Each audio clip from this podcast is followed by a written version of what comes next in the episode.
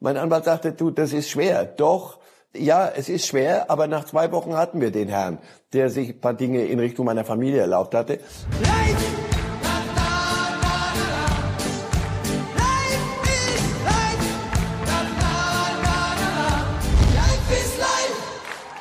Die turbulente Bayernwoche geht weiter. Heute am Nachmittag ist der deutsche Rekordmeister und Julian Nagelsmann dann nach diesem Aus in der Champions League in der Bundesliga gefragt. Wir blicken auf das Duell 2.0 Pep Guardiola gegen Jürgen Klopp und natürlich auf die Frankfurter Invasion gegen Barcelona in der Europa League und damit den Einzug ins Halbfinale dieses Turniers. Und das alles machen wir mit Marcel Reif bei Reif ist live und damit herzlich willkommen an Sie, liebe Zuschauer und herzlich willkommen Marcel Reif. Danke und guten Morgen. Herr Reif, wie verbringen Sie denn Ihren Ostersonntag im Anschluss nach dieser Sendung? Die Sonne scheint vom Firmament, also ich, ich gehe keine Eier suchen, danke Kali Unterberg. Aber wir senden erstmal noch mal kurz und dann gehen wir Rotei. Ähm, mit, dem, mit dem langen, langen Spaziergang und ansonsten einem, einem ruhigen Sonntag. Mit der Familie? Ja, bis, bis wieder der Bildschirm, bis es, ja, und dann bis es wieder flimmert. Bis bis sie wieder bis die Nagelsmänner und die Bayern wieder irgendwo ja ja klar. Bis sie wieder Fußball gucken obwohl sie gesagt haben sie wollen nicht mehr so viel Fußball gucken. Aber ich glaube das haben wir mittlerweile begriffen dass dem nicht so ist Herr Reif. Aber ist auch gut denn sie haben ja auch wirklich Ahnung genau aus diesem Grund. Und genau den den Sie angesprochen haben über den wollen wir als erstes reden. Und zwar Julian Nagelsmann. Herr Reif, wir wissen, es waren sportlich turbulente Wochen für die Bayern generell nach diesem Aus in der Champions League gegen Villarreal. Und natürlich auch für Julian Nagelsmann, der das Ganze auch von der Fanseite abbekommt. Heißt, er hat tatsächlich auch Morddrohungen erhalten von Bayern-Fans. Wir wollen als erstes mal reinhören, wie er persönlich damit umgeht. Kriege ich nach jedem Spiel eigentlich, egal ob wir gewinnen oder verlieren. Ich äh, lese tatsächlich nicht viel, sondern ich lösche dann immer nur die ganzen Nachrichten, die dann da reintrudeln. Ich sehe dann immer nur die erste Zeile und auch da natürlich nicht alles, weil das sind immer so, ich glaube, ich kenne mich nicht aus bei Instagram, aber es sind immer 20, glaube ich, die man da gleichzeitig löscht. Und ähm, ja, also dass mich viele umbringen wollen, das ist klar. Jetzt äh, schießen sie auch gegen, gegen meine eigene Mutter, die jetzt mit, mit Fußball jetzt ehrlich gesagt nicht gar nichts am Hut hat und auch nicht mit dem Ausscheiden. Es ist schon ein bisschen wild, aber ja, natürlich kann man es alles anzeigen, aber nochmal, da wäre ich nicht mehr fertig. Das sind äh, gerade im Falle von Niederlagen. Generell ist immer, wenn wir Dreierkette spielen, dann gibt es mehr Morddrohungen, wie wenn wir Viererkette spielen. Ähm, generell, aber wenn man äh, ja, wenn man verliert, natürlich nochmal einen Tick mehr. Ja, aber wie gehe ich damit um, ist, ist mir scheißegal. Die sollen, Leute sollen schreiben, was sie wollen und sich einfach drüber nachdenken, was äh, was man da so schreibt. Ich kann es nicht nachvollziehen. Aber da kann man noch 48, äh, nee, ich sag's nicht, über alle möglichen Dinge diskutieren, die auf dieser Welt passieren, aber irgendwie, sobald man den Fernseher ausschaltet, vergessen Leute alle allen möglichen Anstand und drehen völlig durch. Aber das bringt auch nichts, wenn man jetzt darüber spricht, weil die ändern sich ja sowieso nicht. Die denken ja noch, dass sie im Recht sind. Das ist ja das Skurrile. Betroffen davon war nicht nur Julian Nagelsmann, sondern auch der Sohn von Hassan Salihamidzic, der Morddrohungen von Fans erhalten hat gegen seine ganze Familie und auch ihn selbst. Herr Reif, wie weit dürfen Fans gehen? Ähm, eine große Bitte. Äh, um des Osterfriedens willen wollen wir beide uns darauf einigen, dass wir das Wort Fan in dem Zusammenhang nicht benutzen, weil da gebe ich auf. Also wenn das normal ist, wenn das Fußballfans sind, dann, dann allerdings äh, ab auf eine kleine Insel. Äh, nein, das ist an, am Rande der Kriminalität und zum Teil darüber. Also wirklich, es gibt ja ein, ein Rechtssystem in diesem Lande zum Glück. Ähm, und da sind bestimmte Dinge erlaubt und man kann bis an bestimmte Grenzen gehen. Ja, frei, Recht der freien Meinungsäußerung, das kommt ja dann sehr, sehr schnell bei der, bei, bei der ersten Anzeige. Und da muss man halt mal gucken, wo, wo hört das auf? Nicht wir beide, aber wir können uns nur echauffieren darüber. Aber es, es gibt ja offizielle Stellen. Ich bin nicht, ich habe vieles auch erlebt in, in, in diesen asozialen Netzen äh, ich habe mich dann da irgendwann davon verabschiedet, aber gut, die Gnade der frühen Geburt, da kann ich mich halt, kann ich sagen, wisst ihr was, ihr könnt mich mal. Nagelsmann sagt, es ist mir scheißegal wörtlich. Es ist ihm nicht scheißegal. Wenn Sie genau hingeguckt haben, ja. das macht schon was mit Menschen, wenn es, wenn es dermaßen kommt. Denn Man fragt sich, sag mal, wir haben doch nur, wir haben ein Fußballspiel. Um Gottes Willen, Katastrophe. Wir haben verloren gegen Villarreal, wir sind ausgeschieden, die Welt geht unter. Aber wenn du da mal kurz durchatmest, sagst du, hey, Fußball, lass mal gucken, wo, wo eine Grenze sein muss.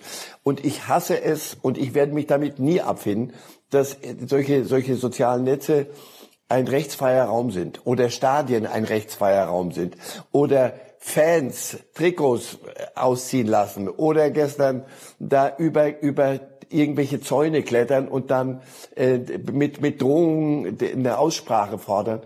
Zäune klettern. Valentina, probieren Sie doch nachher mal über irgendeinen Gartenzaun beim Nachbarn rüber zu klettern. Dann glauben Sie, was da los ist.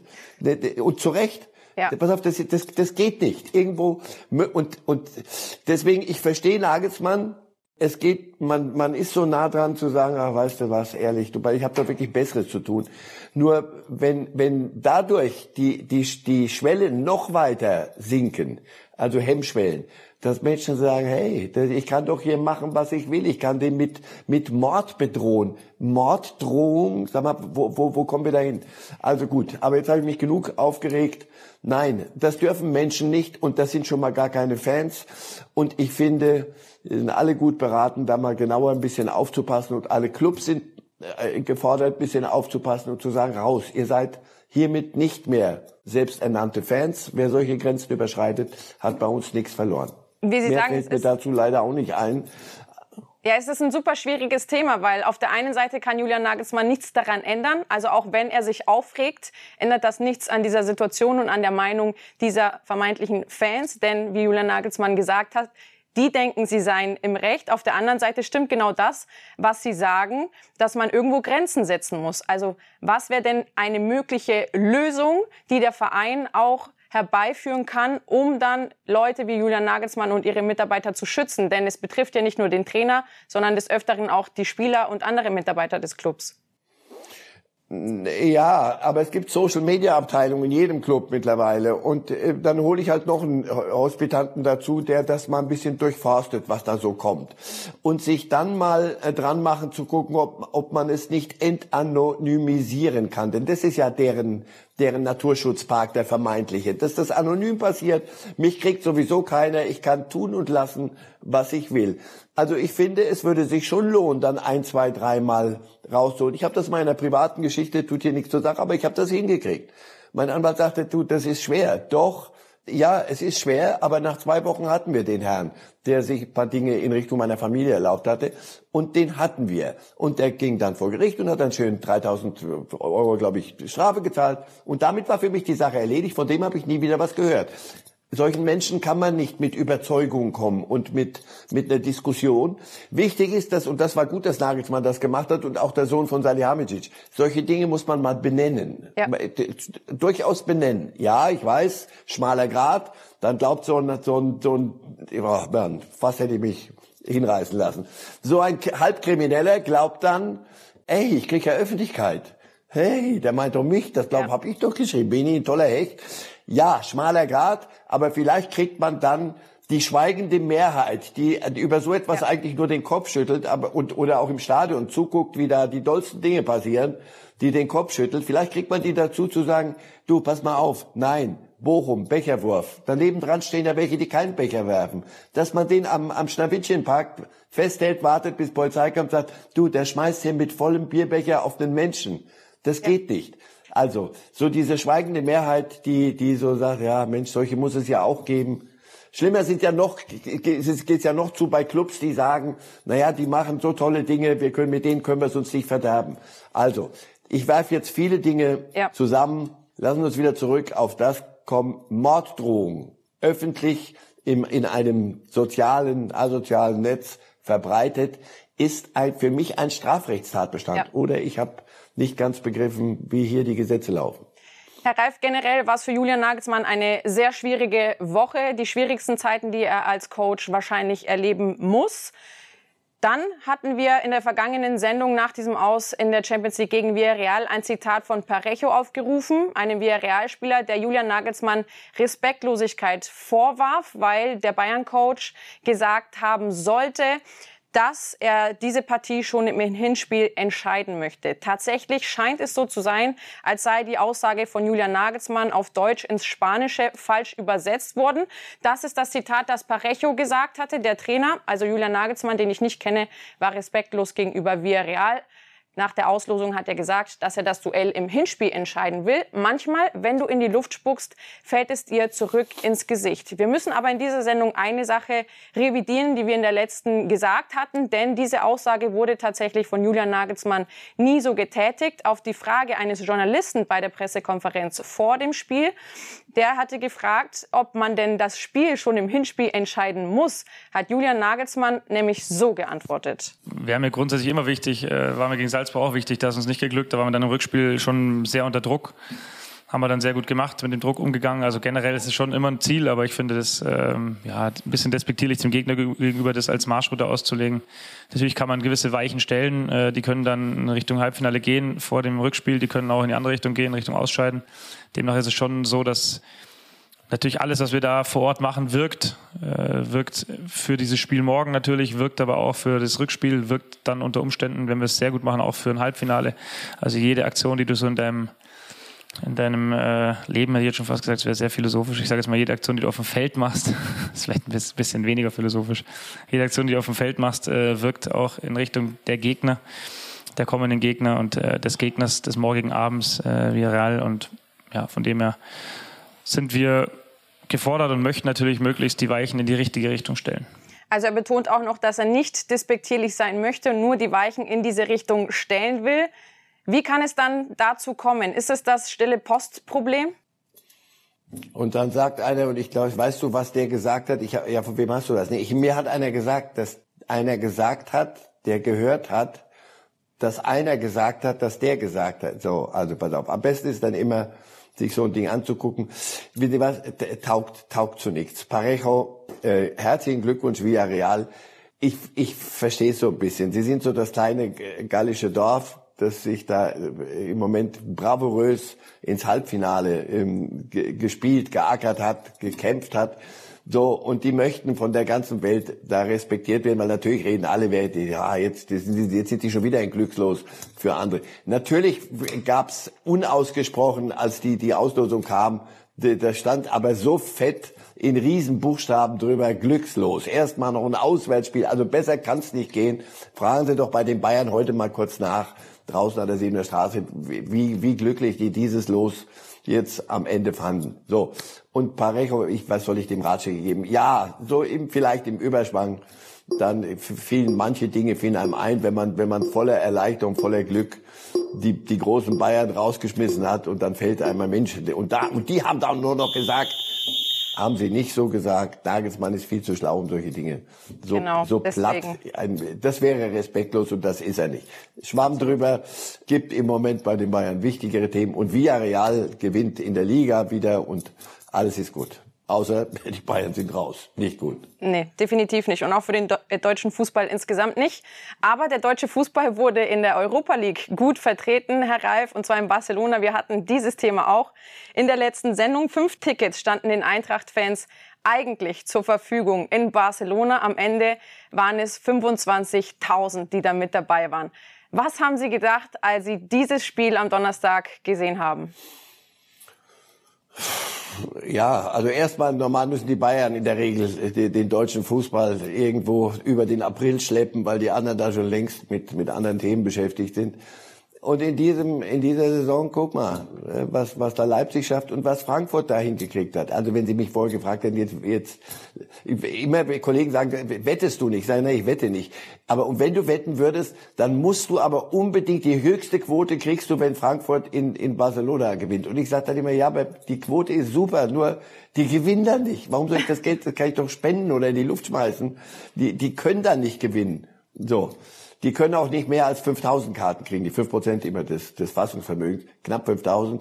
die können auch nicht mehr als 5000 Karten kriegen. Doch, die kriegen mehr. Und in Barcelona sollten sie mal ein bisschen über ihre eigenen Bücher gehen und sich mal fragen, wie das ging. Diese Karten wurden weder gestohlen noch betrügerisch irgendwo äh, mit, mit gefälschten Papieren und mit gefälschten Pässen erstanden, sondern auf, auf Kanälen. Und ich habe so ein bisschen den Verdacht, es gab genügend Barceloneser Fans, die äh, Dauerkarten haben oder, oder Kartdaten für dieses Spiel, die gesagt haben, ach Mensch, du musst man sich das wirklich antun. Unsere hauen die 4-5-0 weg. Da gibt's wichtigere Dinge. Komm, wir gehen ein bisschen spazieren an dem Abend oder gucken es dann in der Zusammenfassung. Und die, da kriegen wir, und die Tickets verscheuern wir.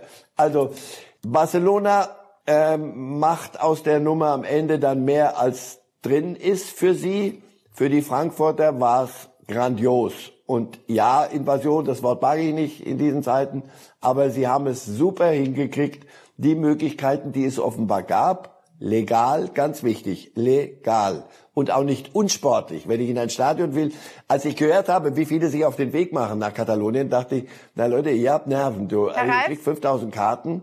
Darf und ich Sie ihr, ganz kurz unterbrechen? Ja. Genau, weil Sie jetzt da ansetzen. Wir wollen einmal reinhören, was Sie in der vergangenen Sendung nämlich genau zu diesem Thema gesagt haben. 20.000, ich habe das auch gehört, wie, viel 30.000 im, in Barcelona, aber, aber nicht im Stadion. Im Stadion haben sie 5.000 Karten gekriegt, die ihnen zustehen. Deswegen ja, wobei, da gibt es ja auch andere Wege und Mittel, sich Tickets zu besorgen. Also ich glaube, wir werden mehr als 5.000 Frankfurter da im Stadion heute Abend sehen. Lassen Sie uns nicht streiten. Sehr viel mehr, glaube ich, werden es nicht werden. Barcelona wird schon alles dafür tun, wie ich höre, damit äh, das nicht passiert. Herr Reif, müssen wir jetzt streiten oder Kein bisschen. Sie, Sie haben recht. Und ähm, Barcelona, ich sagte, die werden schon alles dafür tun, weil die ja gesehen und gehört haben. Also die Frankfurter Fans haben nicht, ähm, sind nicht dafür bekannt, dass sie dann still und leise ähm, wie, wie in so einer Büßerprozession durch, durch die Ramblas laufen, sondern die, die machen sich schon bemerkbar. Also dass da mehr als 5000 da waren, das war, muss den in Barcelona schon den Verantwortlichen klar gewesen sein. So. Und dass die nicht dahin fahren, weil sie sagen, da sind wir zumindest im Dunstkreis unserer Mannschaft, sondern dass die ins Stadion wollen. Und das haben die hingekriegt. Wie gesagt, ähm, in Barcelona arbeiten sie das jetzt intern auf, ist deren Problem. Darüber müssen sich die Frankfurter keinen Kopf machen und auch kein schlechtes Gewissen einreden lassen. Nicht, kein bisschen. Die haben das ge genutzt und, und auf eine kreative Art offenbar hingekriegt äh, was sie wollten. Das hat der Mannschaft geholfen. Die Mannschaft hat diese Menschen dafür be belohnt und, und beschenkt mit dem Spiel, das du der Eintracht auch nicht zugetraut, also ich nicht zugetraut hatte, nicht gegen dieses Barcelona. Alles am Ende, Strich drunter, herzlichen Glückwunsch, überragend. Sowas äh, wirst du nicht sehr oft nochmal kriegen. Auch Barca-Boss Laporta, Herr Reif, sucht noch nach Antworten und einer Erklärung für dieses, in Anführungszeichen, aus Barca-Sicht Problem. Und das hat er zu dieser Situation gesagt. Noch kann ich nichts Genaues zu diesem Fanansturm der Frankfurter sagen. Wir haben alle Informationen von der Security und der Ticketabteilung gesammelt und wir analysieren alles. Leider führt das alles zu unerwünschten Ergebnissen, etwas, das nie hätte passieren dürfen. Wenn wir alle Informationen gesammelt haben, werden wir handeln und alles erklären, denn heute als Barca-Fan ist es eine Schande, wie das passieren konnte. Perquè realment avui, doncs, com a culer, em sento avergonyit del que, del que he vist, no? de que Unglücklich ist man auf der Seite von Barcelona. Klar, umso glücklicher aber ist man auf der Seite von Frankfurt. In Lage der Liga konnte Walter Straten, Herr Reif, mit Axel Hellmann sprechen und auch er hat sich zu dieser Situation geäußert und Laporta in Schutz genommen. Eigentlich die ganze Zeit, weil er saß quasi während des Spiels äh, fast unmittelbar neben mir. Es stimmt, ich habe auch mich gewundert, warum er danach unter Druck geriet. Also es gab viele Menschen auf der VIP-Tribüne, die haben ihn auch übelst beschimpft. Und mir ist nochmal wichtig, eine Sache klarzustellen. Der Präsident Laporta, Jean Laporta, ist ein, wie man heute sagt, absoluter Ehrenmann. Der hat fair gratuliert, der war vorher sehr fair und keine Spur von Hochnäsigkeit. Das ist ganz wichtig, dass man das mal klarstellt. Ich glaube aber, dass sie insgesamt unsere Hinweise im Vorfeld, dass wir mit Zehntausenden kommen werden, nicht wirklich ernst genommen haben. Da habe ich gedacht oder gefühlt, na ja, okay, das muss man mal, äh, das hören wir, aber glauben tun sie es nicht. Und ich würde denen auch gar keine Vorwürfe machen bei ihrem Ticketing, weil die Karten sind quasi über die Mitglieder und Fans von, vom FC Barcelona auf den Markt gekommen. Wenn, dann muss man sich fragen, warum sind bei so einem wichtigen Spiel die Fans vom FC Barcelona nicht im Stadion und geben ihre Karten in den Markt? Und da haben unsere natürlich zugeschlagen. Und ich meine, ich will keine Geheimnisse verraten, weil wir müssen uns ja noch ein paar Dinge auch fürs Halbfinale, ein paar Geheimnisse fürs Halbfinale vorbehalten, wie wir da an Karten kommen. Aber Sie können mal davon ausgehen, dass unsere Fans nicht nur sehr kreativ sind, sondern wir auch sehr generalstabsmäßig solche Massen vorbereiten bei solchen Spielen. Ist der FC Barcelona also selbst schuld, Herr Reif? Ja, und ähm, ich habe jetzt nochmal Laporta gehört, in breitestem Katalan. Und auch Herr Immann, der, der Ihnen auch mal gesagt, die, die, die hatten der auch mal den Barcelonesen gesagt, Leute, ähm, wir kommen da mit ein paar Leuten. Ich habe so ein bisschen den Verdacht, um was es hier wirklich geht, ist, gar nicht die Tickets und gar nicht die vielen Frankfurter Fans, sondern die sind rausgeflogen gegen die Eintracht. Der große FC Barcelona. Ähm, möglicherweise haben sie auf die Hinweise, wir kommen mit ein paar Zehntausend dahin, reagiert innerlich, ohne es zu sagen. Na, dann kommt halt, dann haben wir 30.000 traurige Frankfurter im Stadion, weil ihr kriegt dermaßen den Hintern versohlt. Und das ist nicht gelungen. Ich glaube, man macht da ein bisschen in Barcelona beim FC einen Nebenkriegs, nee, hässliches Wort, einen Nebenschauplatz auf, um so ein bisschen äh, davon abzulenken. Aber das nützt alles nichts. Die Bayern können nicht davon ablenken, dass sie gegen Villarreal raus sind und der FC Barcelona nicht, dass sie gegen Eintracht Frankfurt raus sind und dass sie Favorit waren und zwar himmelhoch jauchzend. Das, denke ich, hatte ich nicht exklusiv vor diesem Spiel. Das sind doch die schönen Geschichten dennoch des Fußballs, Herr. So, jetzt hat Frankfurt West Ham vor der Brust. Das heißt, das Finale ist nicht so unwahrscheinlich. Wie wahrscheinlich ist denn jetzt der Titel für die Frankfurter? das, ganz wahrscheinlich, wenn sie die nächsten äh, drei Spiele gewinnen, dann glaube ich, ist er ist es ziemlich wahrscheinlich. Also West Ham Vorsicht ein bisschen. Ich hoffe, dass sie in Frankfurt im Überschwang und in der Euphorie, hey, wir haben den großen FC Barcelona äh, geknackt, dass sie jetzt nicht sagen, West Ham, lass uns mal in der Tabelle gucken. Du, das ist aber nicht Liverpool und nicht City und nicht Chelsea und nicht Arsenal und nicht was bei und Tottenham, sondern das ist ja nur West Ham. Achtung, Vorsicht.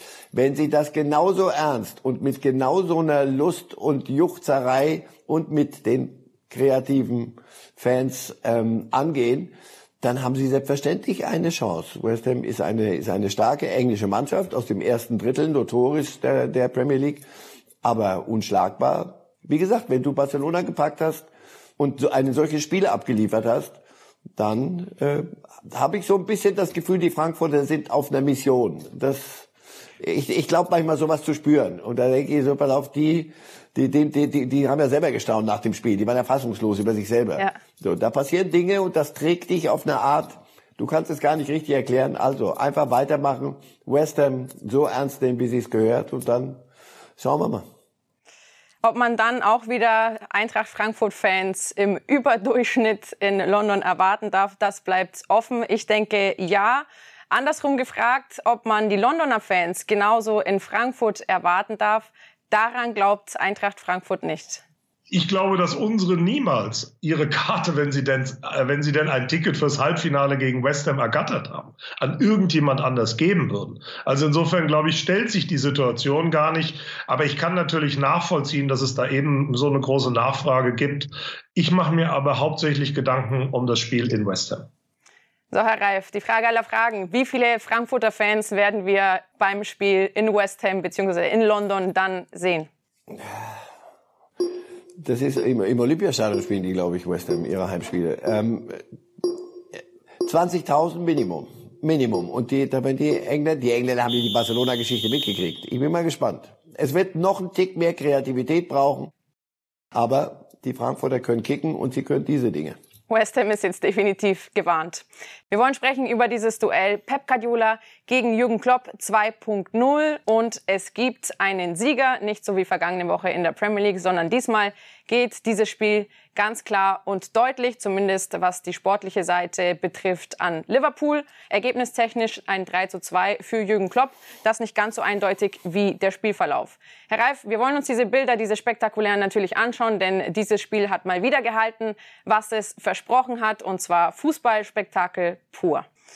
Das 1 zu 0 durch Ibrahim Konate, genauso wie gegen Benfica im Hin- und Rückspiel trifft er per Kopf. Und das ist mal ein Auftakt nach Maß für Liverpool. Und dann dieser Sündenbock, der genannt wurde, zumindest von den Medien, nämlich Steffen, der zweite Torhüter von Man City, der leistet sich da diesen Patzer gegen Sadio Mané. Und so stand es bereits nach kurzer Zeit schon 2 zu 0 für die Reds, ehe man dann kurz vor der Halbzeitpause auf 3 zu 0 erhöht und es war wieder Sadio Mané, Herr Reif, mit diesem spektakulären Treffer. Nach 45 Minuten schien der Sack eigentlich schon zu oder haben Sie gedacht, City wird dann nochmal aus der Kabine kommen und das Ding drehen? So zumindest die Einstellung. Ähm, dass sie aus der Kabine kommen. Ja, die Einstellung der Citizens. Entschuldigen Sie, Herr Reif, hier sehen wir den Anschlusstreffer zum 1 zu 3 durch Grealish in Zusammenarbeit mit Gabriel Jesus.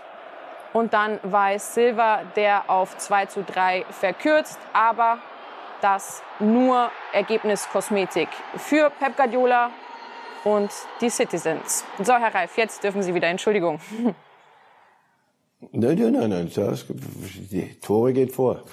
Ähm, na, dass, dass, dass City aus der, aus der Kabine kommt und anders auftritt oder es zumindest versucht als eben in den ersten 45 Minuten, das war, das war klar in den ersten 45 Minuten haben sie etwas gemacht, was ich nicht dachte, dass sie es im Spektrum hätten, nämlich schlecht spielen. Die können auch schlecht. Das hatte ich verlernt beim Gucken von City in den letzten Monaten. Ähm, da wurden sie richtig hergenommen, weil sie auch, auch Guardiola hat, hat rotiert in einem Halbfinale. Darüber wird man ihn sicher auch nochmal befragen. Aber es ist Guardiola, der hat das Runde erfunden. Von daher, wenn der das macht, dann, aber es ging schief. Liverpool, Klopp hat die erste Kapelle geschickt und sie hat sie hergenommen. Sie hat sie richtig hergespielt in der ersten Halbzeit. Das 3-0 war völlig in Ordnung. Zweite Halbzeit, der Liverpool war ein bisschen so, mussten sich nochmal strecken, weil, weil City kam, aber alles all overall ist dieses 3-2 spiegelt nicht das, das, den Spielverlauf wieder insgesamt, denn auch Liverpool kam dann wieder und, und Salah hatte eine Riesenchance.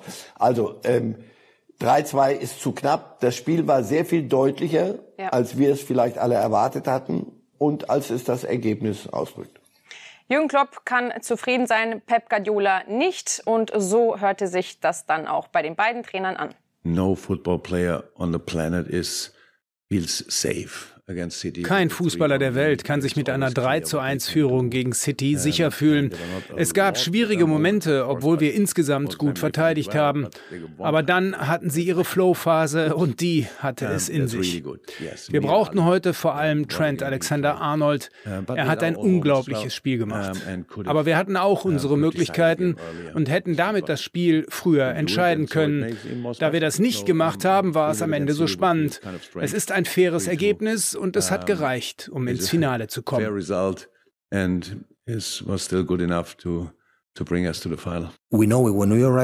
Wir wissen, dass es in dieser Phase, in der es jetzt um Titel geht, keine Ausreden gibt. Wir müssen die Dinge akzeptieren. Es ist hart, unter den Umständen zu agieren, aber man darf, wenn man vor allem auf die erste Halbzeit schaut, nicht vergessen, gegen wen wir gespielt haben. Und das macht die Sache schon schwer genug. Aber wir haben toll reagiert. Wir haben um jeden Ball gefeitet, weil du sowas in einem solchen Spiel machen musst. Und wir waren nahe dran, nochmal zurückzukommen. Beide Teams mussten unter der Woche in der Champions League ran und dann am Samstag direkt dieses Aufeinandertreffen. Jürgen Klopp, der kritisiert ja des Öfteren, das hat er nicht nur einmal gemacht, den engen Zeitplan und diesen straffen Zeitplan, den internationale Top-Teams auch haben. Hat man da City die Müdigkeit angemerkt? Ähm, also wie gesagt, erstens durchrotiert, da waren viele Automatismen, fand ich, waren plötzlich nicht da in der ersten Halbzeit, der, der ziemlich wirr durcheinander gelaufen, vor allem in der, in der Abwehr.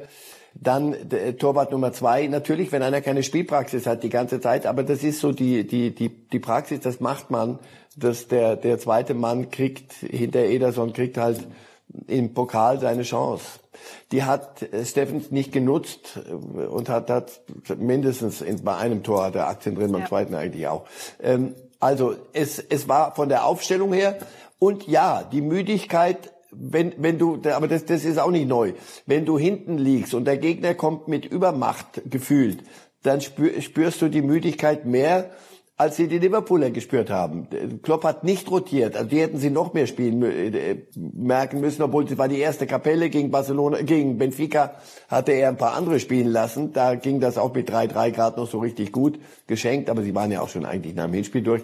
Nur gestern hattest du das Gefühl, ja, sie sind frischer, sie sind bissiger, sie, sie wollen dieses Finale mehr. Und wer sich ein bisschen auskennt in England, FA Cup, also das empfehle ich jedem. Das ist eines der größten Sportereignisse, die es gibt, wenn dieses Finale in Wembley gespielt wird. Das hat, das hat eine eigene, eine eigene Aura. Also wirklich, das, das ist schon etwas, was sie alle haben wollen. Und Liverpool hat das verdammte Ding, glaube ich, weiß ich nicht, vor, vor Jahrhunderten mal gewonnen, schon so lange her. Also die wollen nochmal richtig. Und Klopp kann alle vier Titel gewinnen. Alle vier. Genauso wird er von den Reds-Fans auch gefeiert. Herr Reif, schauen Sie sich mal dieses Video an, denn er hat jetzt auch einen eigenen Song bekommen von seinen Fans. I'm so glad he's a he says. I'm so glad that Jürgen is a Red. Ich bin so glücklich, dass Jürgen Klopp ein Red ist. Herr Reif, welchen Legendenstatus kann Jürgen Klopp eigentlich noch schaffen? Den muss der, den, an dem muss er nichts mehr, nichts mehr schaffen. Fünfter Beatle ähm, habe ich nicht erfunden, hat jemand anders gesagt und so, so ist es. Wer, wer Liverpool, ich war oft genug in Liverpool, wer, wer die Bedeutung des Fußballs dort mal gespürt hat, gerochen hat, gehört hat, von den Menschen äh, und was da der FC Liverpool bedeutet. Und wenn du den aus einem Mittelmaß äh, zu solchen Höhen führst, der, nochmal, ich, es gibt Leute, die glauben, die behaupten, sie hätten Jürgen Klopp, der Fluss Mercy, der durch Liverpool geht, sie hätten ihn über den Fluss wandeln sehen. Er sei der Einzige, der weder die Fähre noch den Tunnel benutzen muss. Ich bin mir nicht sicher, aber fragen Sie mal ein paar Liverpooler. Sie werden genug finden, die sagen, genau so ist es das Wort zum Ostersonntag, Herr Reif. Dennoch, jetzt sind ja tatsächlich noch in dieser Saison zusätzlich zu dem, was er schon geschafft hat, vier Titel möglich. Also was muss man erwarten, sollte Jürgen Klopp das tatsächlich auch noch schaffen? Wer ihn kennt, weiß, der wird seinen Vertrag erfüllen und nächste Saison wieder angreifen. Aber erst muss er die vier noch holen. Nur, wie gesagt, chancenlos ist er nicht. In der Liga ein Punkt hinter City da wir, wir gucken nur auf das direkte Duell der beiden. Nein, ja. nein, nein, die Spiele, die jetzt so kommen, gegen schwere Gegner. Und Liverpool hat das schwierigere Programm. Jetzt kannst du sagen, oh, da sieht die Chance für City größer. Ich glaube, nein.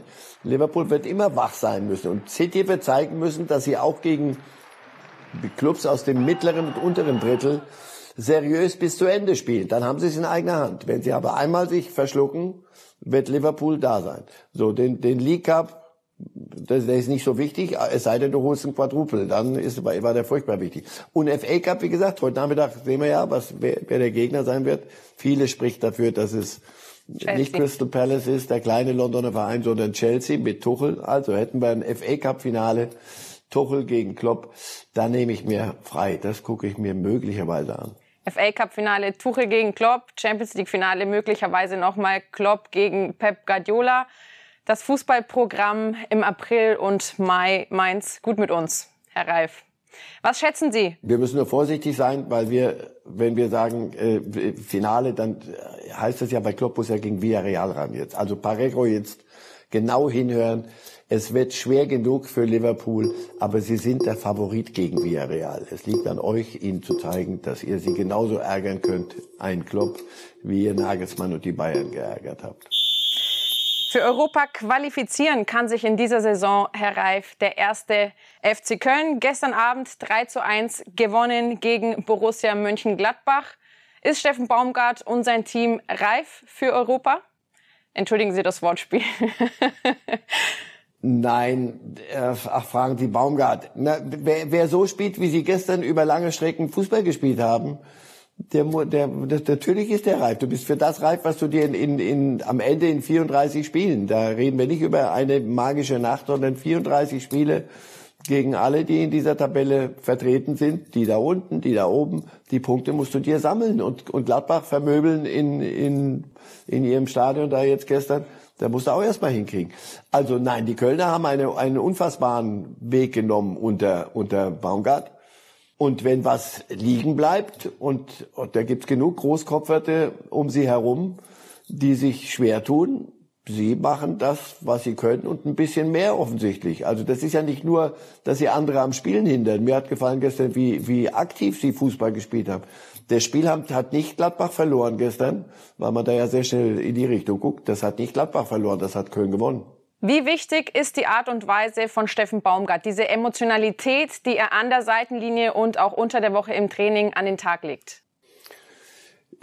Auf, auf, wer, wer Erfolg hat, ist, ist nicht, zumindest nicht auf einem Irrweg. Also, ja. das ist das, das Erste. Das Zweite, das mag manchem äh, auf den Keks gehen, wenn er ihn da beobachtet, und er ist ja, ist ja permanent aktiv. Aber das ist auch ein Christian Streich in, in, in Freiburg. Die Trainer haben ihre Art und die, die muss immer authentisch sein. Wenn der sich aufmandeln würde, wäre sonst ein in sich gekehrter Piano spielender Philosoph. Äh, dann würden die Spieler das nicht abkaufen. Aber er ist so, wie er ist. Sie kaufen ihm das ab und du hast Diego Simeone in, in, bei Atletico Madrid, der überdreht das, wie ich finde, noch. Aber Baumgart holt das aus sich raus, was er sehen möchte, dass die Spieler aus sich rausholen, offenbar. Und dieses funktioniert ob das, was er so kann und so richtig macht, an diesem Ort, zu dieser Zeit, anderswo genauso funktionieren würde, darüber lässt sich trefflich streiten, aber das ist ja auch nicht das Thema. Das, was er macht, ist für diese Mannschaft offenbar genau das Richtige. Denn also zu sagen, er hat da keinen Einfluss auf das, was die Kölner über, auf ihre Entwicklung, ne, also das, das wäre das wäre merkwürdig. Es liegt nicht nur am Trainer, er, er verlangt auch offenbar nicht mehr, als da drin ist, sondern er führt sich voran, Stück für Stück, und sie glauben es ihm. Diese Mannschaft hat eine Überzeugung, und dafür ist sehr, sehr, sehr auch ein äh, Trainer zuständig. Und das macht er hinreißend. Kann man im kleinen Rahmen und von der Art und Weise, wie er die Mannschaft führt, Parallelen zu Jürgen Klopp ziehen? Quervergleiche sind immer nochmal ganz schwer. Wie wäre Baumgart bei, bei Liverpool? Was wäre Klopp in Köln? Das sind alles so Dinge. So. Aber natürlich sind das zwei, die über Wucht, über, über ihre Persönlichkeit kommen, über Emotionalität. Äh, Guardiola hat eine eigene äh, Emotionalität, aber die, die ist eher kühl und eher distanziert zur Mannschaft und äh, soll ja auch ganz gut funktionieren zuweilen. Gut, gestern nicht so, aber ansonsten soll es ja ganz gut gehen.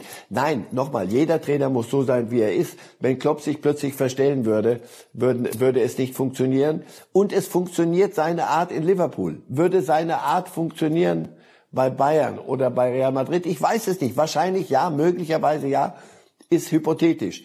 Aber hier passt wirklich etwas so wie XX auf, auf einen Eimer. Und genauso auch Baumgart. Also ich habe lange genug in Köln gelebt. Das ist eine, ist eine eigene, eigene Welt. Und die, die haben ihren eigenen äh, Dauerkarneval, auch im Kopf, was Fußball angeht und was den FC angeht, in, in fünffacher Potenz. Aber du brauchst dort solche Menschen. Er, er hat genau die richtige, offenbar genau den richtigen Mittelweg zwischen, ich muss hier diesen Karneval mitnehmen und alle Emotionen, die hier drin sind, alle mal zusammenbringen, karnevalstechnisch und dann wieder aber auch fußballerisch meine, meine Dinge tun. Und die müssen passen auf die Spieler. Und dann muss ich die Mannschaft richtig zusammenstellen. Und das funktioniert. Das passt wirklich, sonst wäre die Platzierung nicht zu erklären. Aber es gibt auch andere. Schauen Sie Urs Fischer bei, bei Union Berlin. Das sind Trainer, die, würdest du sagen, nie im Leben, der bei Bayern, das oder Christian Streich, sagt man doch immer, warum geht er nicht zu den Bayern? Warum? Weil es genau das ist, was er, was passt das ist, macht ein Trainer nicht schlechter. Also die, die durch die ganze Welt reisen und überall Erfolg haben, ja, sehe ich nicht. Steffen Baumgart war heute Morgen in die Lage der Liga zu Gast, Herr Reif. Auch da wurde er auf seine emotionale Art und Weise angesprochen und auch da hat er mal wieder eine authentische Antwort parat gehabt. Ich werde ja oft damit auch dann in Verbindung gebracht, dass es oft emotional ist und, und dann ab und zu auch mal laut. Äh, ich glaube schon, dass ich ein Team habe, was auch Fußball versteht, äh, eine Mannschaft hat, die Fußball versteht, weil ohne geht's nicht. Ähm, und deswegen ist das immer ein Zusammenspiel. Aber für mich ist das äh, immer eine Reihenfolge. Also wenn ich nur Fußball spiele, dann werde ich auf Dauer keinen Erfolg haben. Wenn ich mit Leidenschaft, Laufbereitschaft und Einsatz anfange und dann Fußball spiele, und das haben wir gestern, glaube ich, gesehen, weil in erster Linie haben wir Ballgewinne gehabt über Einsatz, Laufbereitschaft und Mentalität. Und dann haben wir Fußball gespielt. Es geht immer um die Reihenfolge. Gute Fußballer haben wir alle. Aber ich glaube, wenn du das hinkriegst, dass die Jungs mit, mit vollem Herzen dabei sind und, und dann auch für den Nebenmann arbeiten, also nicht im Einzelnen arbeiten, dann kannst du auf Dauer Erfolg haben. Wenn du es nicht hast, dann wirst du Erfolg haben, aber nicht auf Dauer. Und darauf geht's, äh, kommt es drauf an. Wenn du auf Dauer Erfolg haben willst, musst du alle an Bord haben, musst du alle mit der Leidenschaft haben. Und dann gibt es natürlich den, der mehr kann oder äh, andere Fähigkeiten hat. Und wenn du das alles zusammenbringst, dann kann es ab und zu mal gute Saisons geben, so wie jetzt auch. So, wir machen den Haken an den ersten FC Köln, Herr Reif, und schauen weiter nach unten in der Bundesliga-Tabelle und zwar Thema Abstiegskampf. Wieder mittendrin, statt nur dabei ist Wolfsburg aufgrund eines 1 zu 6 gegen den BVB und dementsprechend bedient war Florian Kofeld. Es gibt nicht viel zu sagen. Wir haben in der ersten Halbzeit eine desolate Leistung gebracht, ähm, in allen Belangen, die ein Fußballspiel erfordert und ähm, sind da ja dann auch zu Recht mit 0 zu 5 in die Halbzeit gegangen ähm, und haben dann zweite Halbzeit es zumindest geschafft äh, gegen den Gegner, der dann vielleicht auch nicht mehr glücklicherweise für uns das Tempo der ersten Halbzeit so hochgehalten hat, ähm, äh, dann die zweite Halbzeit einigermaßen ausgeglichen zu gestalten. Hertha hat mit 1 zu 0 gewonnen, darauf kommen wir gleich. Heißt, muss Wolfsburg jetzt wieder zittern? Ja, was werden Sie sich sagen? Wir fahren dauernd Achterbahn. Wir haben mal richtig gute Spiele, die gewinnen wir, dann haben wir wieder direkt danach wieder Spiele wie dieses. Das ist ja, ist ja unerklärlich. Oder eben doch, wenn du so mit so einer Einstellung da reingehst. Äh, Sie werden sich sagen, so schlecht sind wir nicht. Beim nächsten Mal müssen wir es wieder gut machen. Aber Sie müssen es jetzt dann auch wieder sich einfangen nach so einem 1 zu 6. Das ist schwer genug. Die Spiele werden weniger und jetzt mal so eine richtige Schussfahrt hinzukriegen, oder verpasst zu bekommen äh, mit eigener Schuld, dann bist du selbstverständlich da unten drin. Denn wir haben gesehen, selbst, selbst eine Hertha, die, die so lethargisch wirkte über so viele, viele Spiele, über die so lange Strecken der Saison, hat gestern mal das ausgepackt, was du halt brauchst an so einem, in, in der, in der Phase. Wolfsburg ist keine, auch nicht auf Abstiegskampf getrimmt, der, der Kader. Also, die, die sind nicht safe. Das ist, das, das wissen Sie hoffentlich nach diesem 1 zu 6. Und jetzt, das wird eine spannende Frage nächstes Wochenende. Wie, wie kriegt Wolfsburg dieses Ding wieder äh, eingefangen, was da passiert ist gestern? Weil wenn da auch nur im geringsten das so weitergeht, dann plötzlich kommt Panik noch dazu. Ja. Jetzt kann man immer nur sagen, du, einmal so, einmal so, wir sind halt so. Ja. Nicht gut, waren Sie mal Jörg Schmatke, aber ich sehe ich sehe sie immer noch für zu gut. Aber da reden wir nächstes Eigentlich. Wochenende am Ende des Spieltags. Eigentlich haben sie ja Eigentlich, recht. immer aber ganz schlecht. Im Fußball läuft es manchmal tatsächlich anders. So, anders hätte sich die ganze Saison Hertha sicherlich auch vorgestellt, Herr Reif.